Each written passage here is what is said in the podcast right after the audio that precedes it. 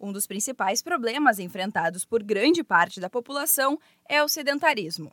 Com longas horas trabalhando em empresas, muitas vezes diante de computadores, os funcionários acabam deixando a saúde de lado. Porém, a falta de exercícios pode causar danos como o sobrepeso e a hipertensão. Os empresários devem incentivar e mostrar a importância de ter hábitos saudáveis, mesmo quando a rotina é intensa. É o que afirma a consultora do Sebrae São Paulo, Cristiane Viude mostrar a necessidade de você adquirir um hábito saudável, ou seja, através de uma orientação. Então, trazer alguém para falar sobre por que é importante adquirir um hábito saudável, que benefícios que as pessoas vão ter a partir do momento que eu me proponho adquirir um hábito saudável. Então, eu acho que trazer conhecimento é uma forma de incentivar.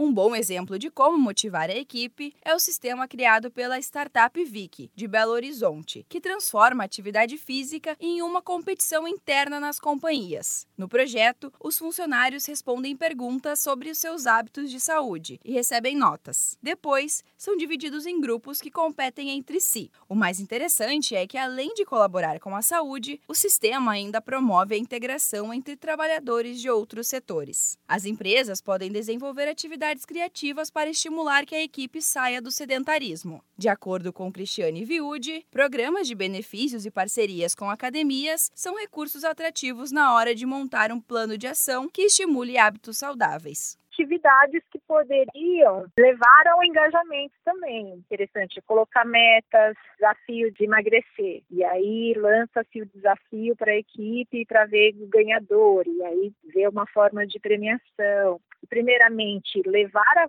conscientização e, a partir daí, pensar em algumas alternativas criativas para incentivar realmente essa mudança de hábito. De acordo com a Organização Mundial da Saúde, a OMS, 46% da população brasileira é sedentária. O Plano de Ação Global para Atividades Físicas tem como objetivo reduzir a inatividade física em 15% até 2030, com a ajuda da população, empresas e do poder público. Da Padrinho Conteúdo para a agência Sebrae de Notícias, Giovana Dornelles.